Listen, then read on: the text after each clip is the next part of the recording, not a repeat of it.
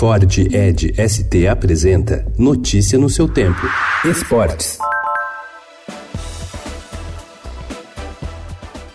Em maio, o auxiliar técnico da seleção brasileira, Kleber Xavier, afirmou que a comissão técnica já tinha na cabeça o time titular para a competição. Ele não citou nenhum nome, mas quem acompanhava o time mais de perto sabia que o ataque teria Roberto Firmino e Neymar com Gabriel Jesus esperando uma oportunidade no banco.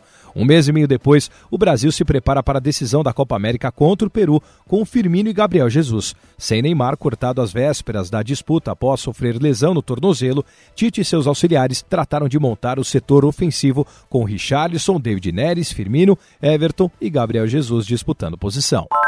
Arriba, Peru!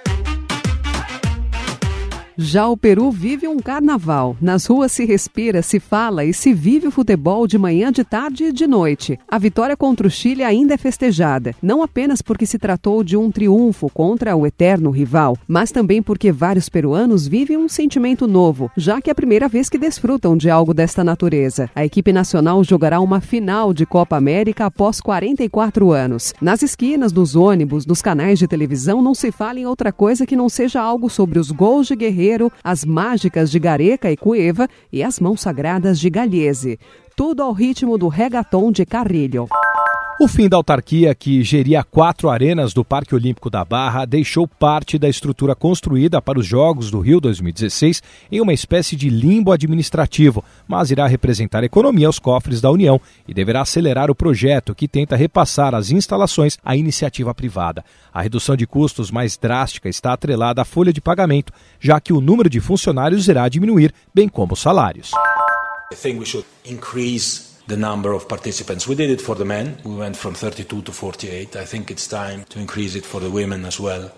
A FIFA pretende expandir o Mundial Feminino de 24 para 32 seleções. O plano de inchar a competição foi revelado ontem pelo presidente da entidade, Gianni Infantino. Ele ponderou que se a expansão entrar em vigor já para o próximo Mundial, em 2023, poderá ser preciso reabrir o processo de definição da sede. O Brasil é um dos candidatos a receber o torneio. A votação envolvendo os membros do Conselho da FIFA está prevista para o dia 20 de março do ano que vem. Hoje, Suécia e Inglaterra decidem decidem o terceiro lugar da competição.